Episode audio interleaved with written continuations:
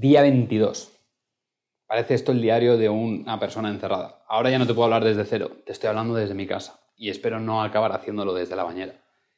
Lo hacemos porque somos solidarios, lo hacemos porque es nuestra obligación moral, lo hacemos felices, aunque sea un momento difícil, porque queremos ayudar. Y nunca, como dicen por ahí, nunca nos lo han puesto tan fácil salvar el país desde el sofá de tu casa. Para algunos se nos complica un poco más porque eh, he descubierto que mis hijos ya están aprendiendo a caminar por el techo y la cosa en casa se está poniendo mucho más tensa, pero hay que mirar lo positivo. Y hay cosas muy positivas. Positivas, por ejemplo, que puedes poner la música a toda pastilla y que los vecinos salen a aplaudirte en vez de enfadarse porque tienes la música muy alta. Positivo es que los vecinos están saliendo a la calle, a la calle no, perdón, están saliendo a la ventana y desde la ventana están saludándose y eh, cuando sales a aplaudir pues se conocen y se están empezando a desarrollar relaciones que luego espero que cuando la cuarentena acabe no volvamos todos a la normalidad, al hola y adiós del ascensor. Pero también hay cosas malas.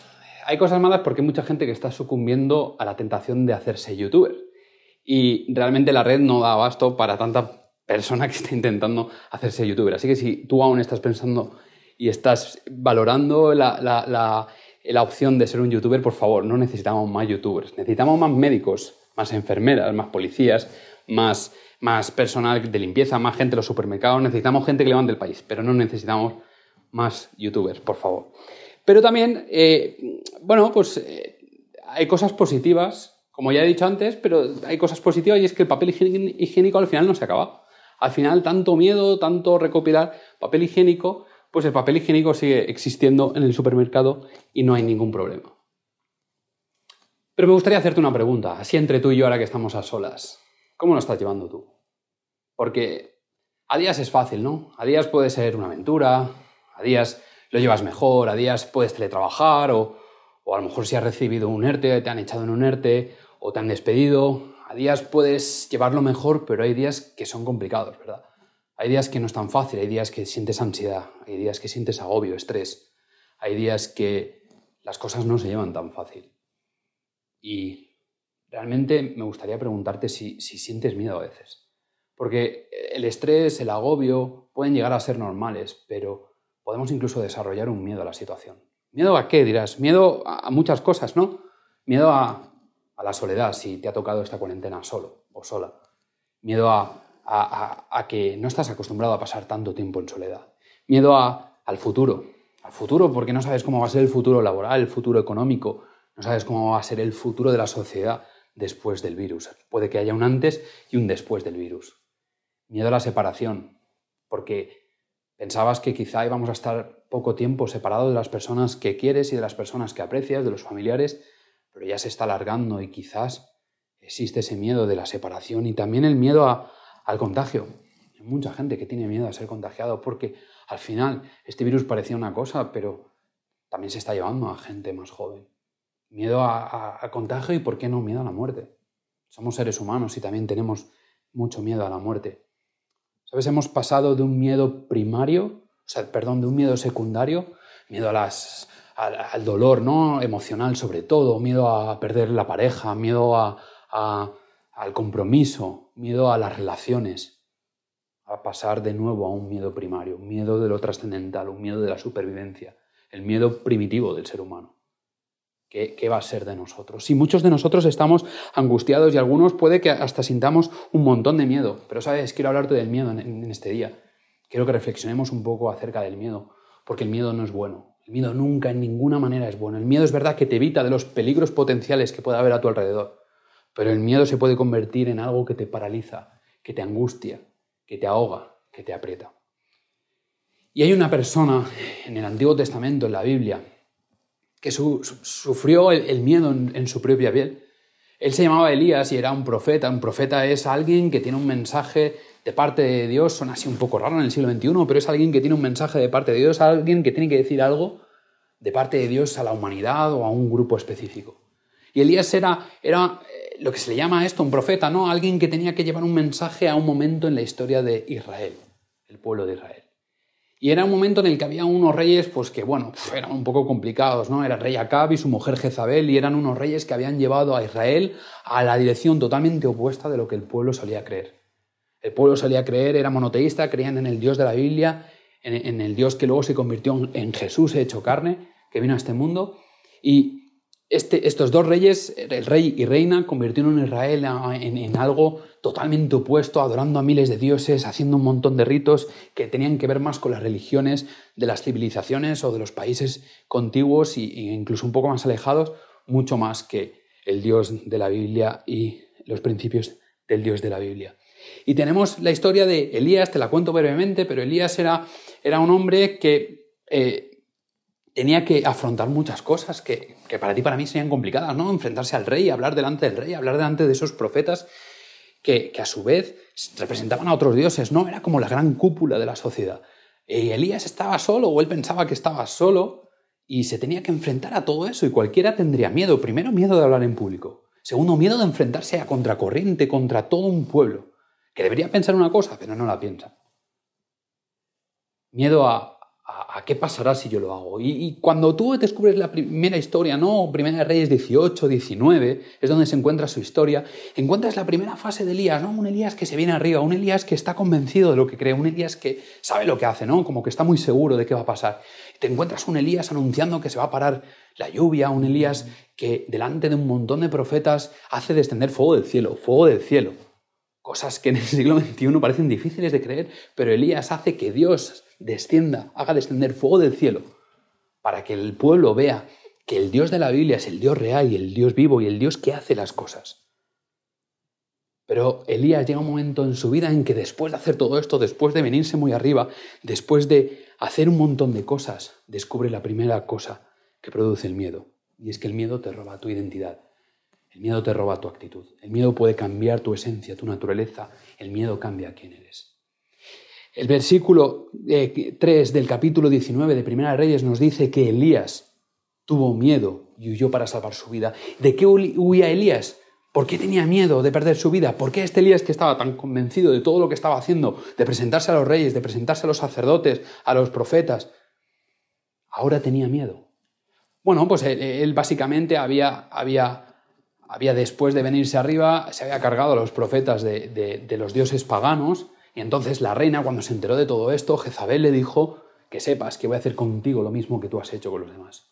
Entonces Elías, el que se había venido arriba, ¿no? Elías, el que estaba convencido de que, de que bueno, pues eh, nada le iba a parar, de que Dios estaba de su lado y que podía hacer lo que, lo que quisiera o lo que Dios quisiera de él y podía actuar como, como con el, todo el poder de Dios y la autoridad de Dios, de repente Elías tiene miedo. De repente Elías se asusta. De repente Elías, el convencido, el de las grandes proezas, el de la gran fe en Dios, Elías tiene miedo. Tiene miedo y huye. Y sale despavorido.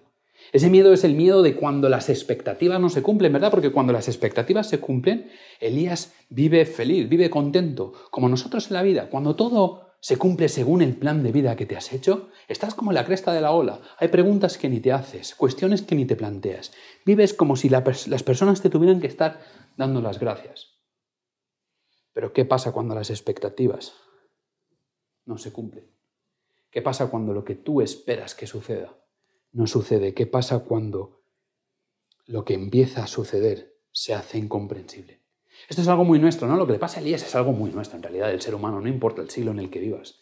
Cuando todo nos va bien, casi damos por hecho que nosotros estamos en la cresta de la ola y lo controlamos todo. Pero cuando todo va mal, cuando las cosas no van bien, empiezas a darte cuenta de que quizá nadie te puede ayudar. Entonces es cuando empiezas a tener miedo y empiezas a huir. Y entonces te das cuenta de que es el miedo el que está escribiendo el guion de tu vida. Y no es ni tu actitud, ni tu motivación, ni tus sueños los que estás luchando por conseguir, sino que es el miedo el que toma control de ti, empieza a tomar decisiones en tu vida. Así que esto es lo que le pasa a Elías, lo que nos pasaría o lo que nos puede estar pasando a nosotros hoy. El miedo está tomando el control de nuestras vidas y está dictando los pasos que vamos a dar a partir de ahora. El miedo a esta crisis, el miedo resultante de lo que está pasando, puede que esté haciendo que tú tomes decisiones que no pueden ser tomadas desde otro punto de vista que desde que el, miedo que te está controlando. Así que quería decirte simplemente que esto no es causa del virus, de que, esto, de que el miedo te controla es anterior al virus. El miedo te controla y tú debes decidir si tú controlas al miedo o el miedo te controla a ti.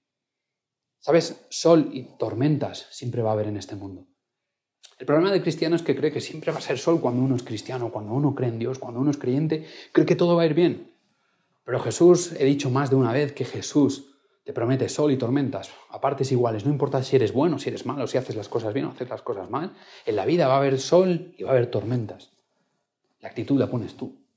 La actitud no la puede poner el miedo, la actitud no la puede poner el miedo a la tormenta.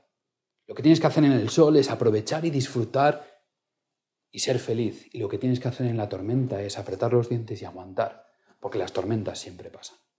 No puede ser que el miedo a la tormenta te encierre en una cueva, que es el lugar donde va a encerrar a Elías. Y ahora después lo veremos. Quería leerte un texto, segunda Timoteo 1.7, porque es el consejo que Pablo le da a un joven Timoteo y le dice, porque no nos ha dado Dios espíritu de cobardía, sino de poder, de amor y de cordura. Esto es lo que Jesús te está diciendo. Jesús te está diciendo en una situación en la que tú no controlas, en una situación en la que todo se te escapa. Piensa, no tengas miedo, no, no, no tienes un espíritu de guardia, no tienes un espíritu para dejar que el miedo te posea. Yo te he dado un espíritu, Jesús te dice, yo te he dado un espíritu de cordura, un espíritu de poder, un espíritu de amor. Piensa, actúa con criterio, discierne lo que se debe hacer, no entres en pánico, no hagas cosas controlado o controlada por el miedo, sino piensa que tú tienes que controlar el miedo, que tienes que respirar hondo y que tienes que pensar que todo irá bien y que aunque todo no vaya bien, ¿cómo vas a actuar a pesar de que la tormenta puede estar invadiendo nuestra vida? Segundo punto que nos trae el miedo es el discurso pesimista. Esto es lo que pasa con Elías. Elías eh, mm, huye perdiendo, eh, temiendo perder su vida y eh, Primera de Reyes 19, 9 al 10 nos dice que allí llegó una cueva donde pasó la noche. Entonces el Señor le dijo a Elías, ¿qué haces aquí, Elías? He servido con gran celo al Señor Dios Todopoderoso, respondió Elías, pero el pueblo, el pueblo de Israel ha roto su pacto contigo, derribó tus altares y mató a cada uno de tus profetas. Yo soy el único que queda con vida y ahora me buscan para matarme, a mí también. ¿Sabes? Muchos nos metemos en esa cueva. Muchos nos metemos en esa cueva del miedo. Algunos nos, metemos incluso antes de que nos obligaran a meternos en casa. Algunos piensan que quedarnos en casa es como quedarnos en esa cueva. Y vivimos en casa aterrorizados por el qué va a pasar. Algunos viven su vida entre setos, esperando que se acerque la oportunidad para salir y coger la oportunidad y volverse a esconder dentro del seto. Algunos emocionalmente quizá nunca hemos salido de esa cueva. Siempre hemos vivido con el miedo miedo al que dirán de mí, miedo a que me rechacen, miedo a qué va a pasar conmigo, miedo a que no me quieran, miedo a muchas cosas, quizá hemos vivido antes incluso de esta crisis.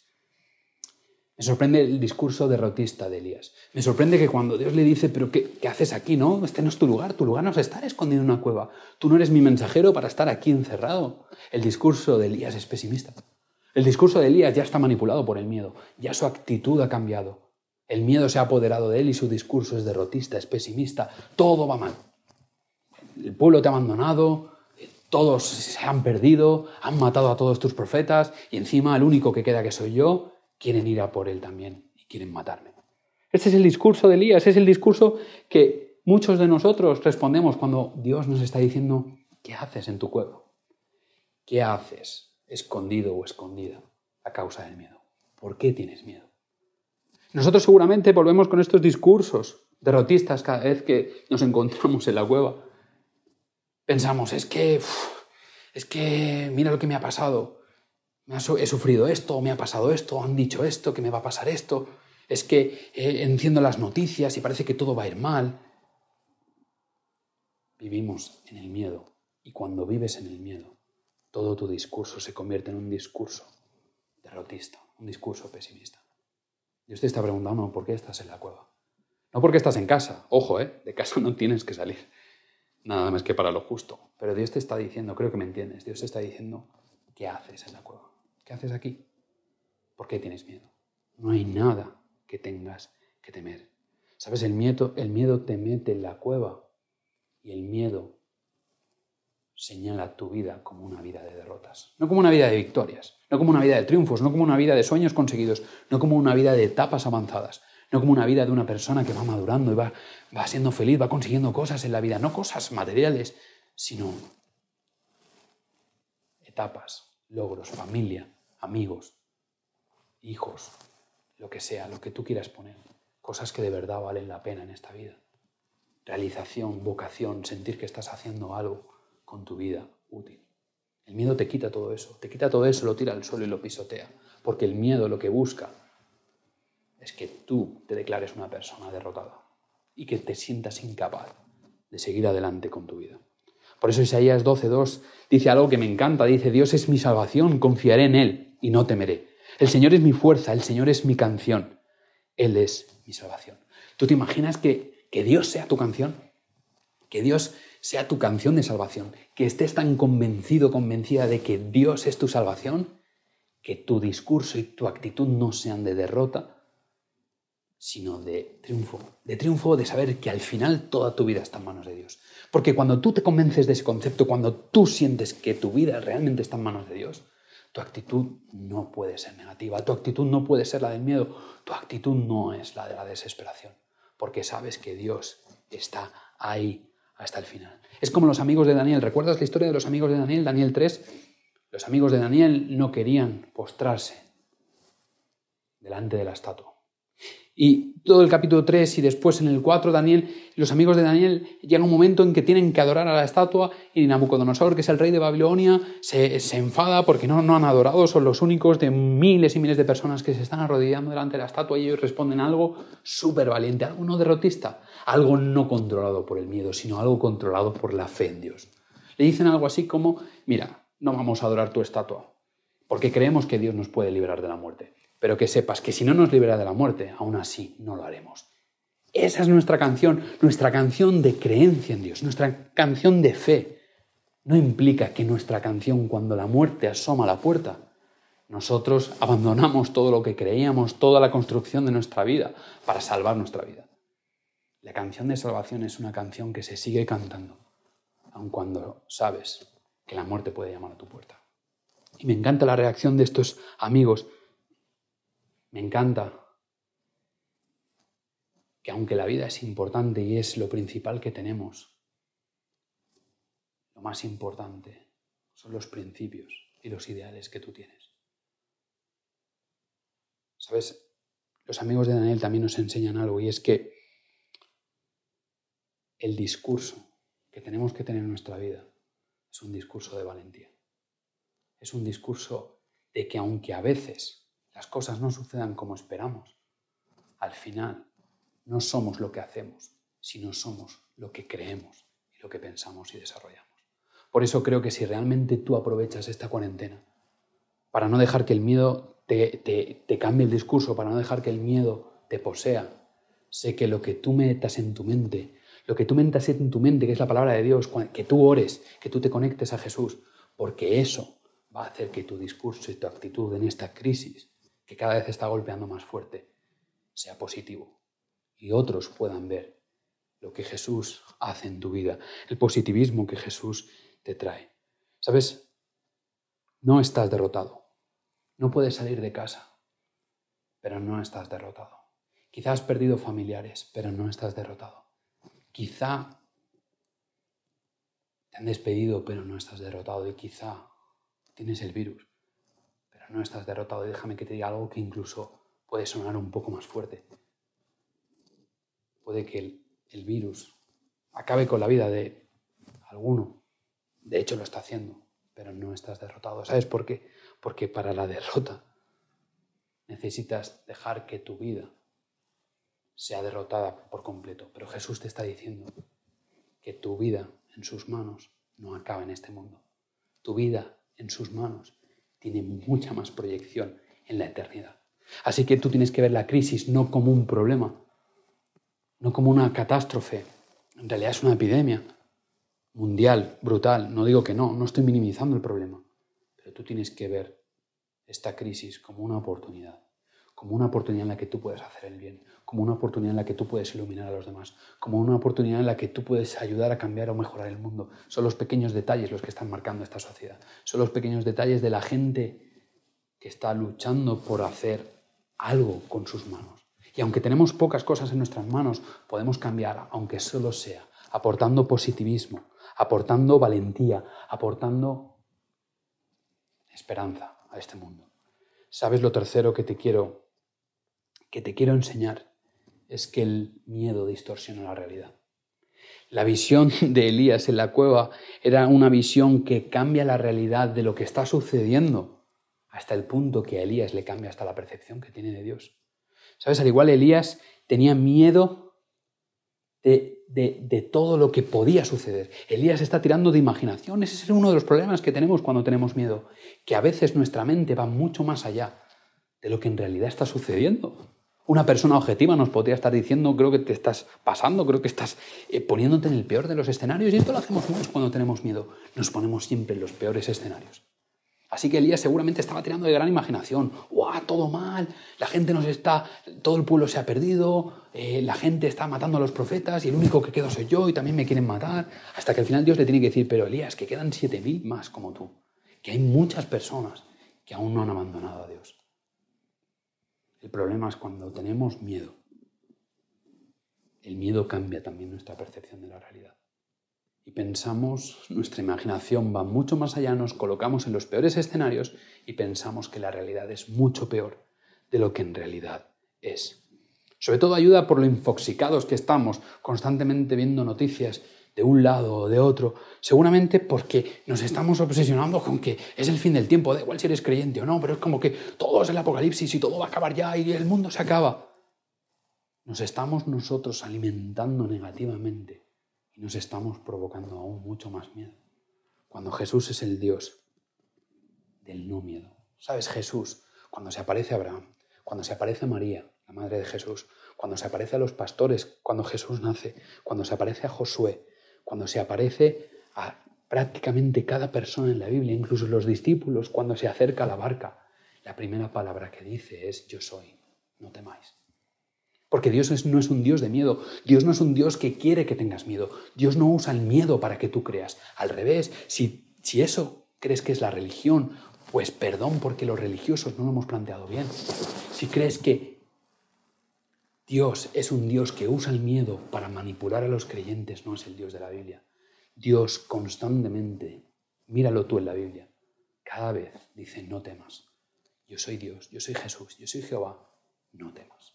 Así que lo que Jesús te está diciendo es no temas. Por eso cuando continúa el texto con, con Primera de Reyes 19, 11 al 13, y aquí acabó la historia de Elías, dice el Señor dijo, sal y ponte de pie delante de mí en la montaña.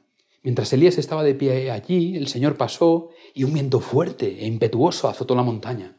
La ráfaga fue tan tremenda que las rocas se aflojaron, pero el Señor no estaba en el viento. Después del viento hubo un terremoto, pero el Señor no estaba en el terremoto. Pasado el terremoto hubo un incendio, pero el Señor no estaba en el incendio. Y después del incendio hubo un suave susurro. Elías lo oyó y se cubrió la cara con su manto. Y salió y se paró a la entrada de la cueva. Entonces una voz le dijo, ¿qué haces aquí, Elías? Me encanta porque Dios no estaba donde Elías lo esperaba. Elías se había acostumbrado a que Dios estuviera en el fuego descendiendo del cielo, en la gran sequía. Elías se había acostumbrado a que Dios estaba en las grandes señales, el Dios del Antiguo Testamento, el Dios del terremoto, el Dios del ruido, del trueno, del relámpago, el Dios de las grandes señales, de los fuegos artificiales, de los grandes espectáculos. Muchos cristianos tenemos esta percepción de Dios, de que Dios es el Dios de lo grande.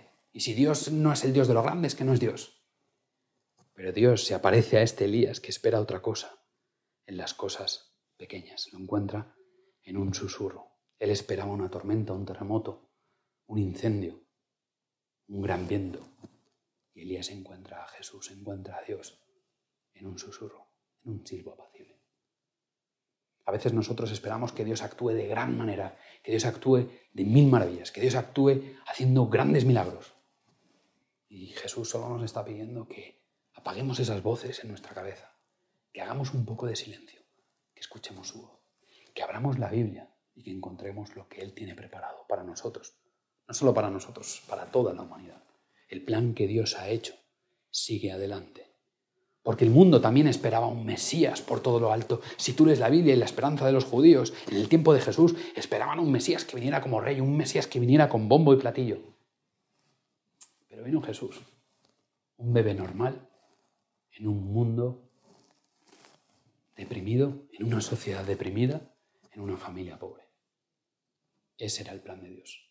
El plan de Dios no era bombo, platillo, riquezas.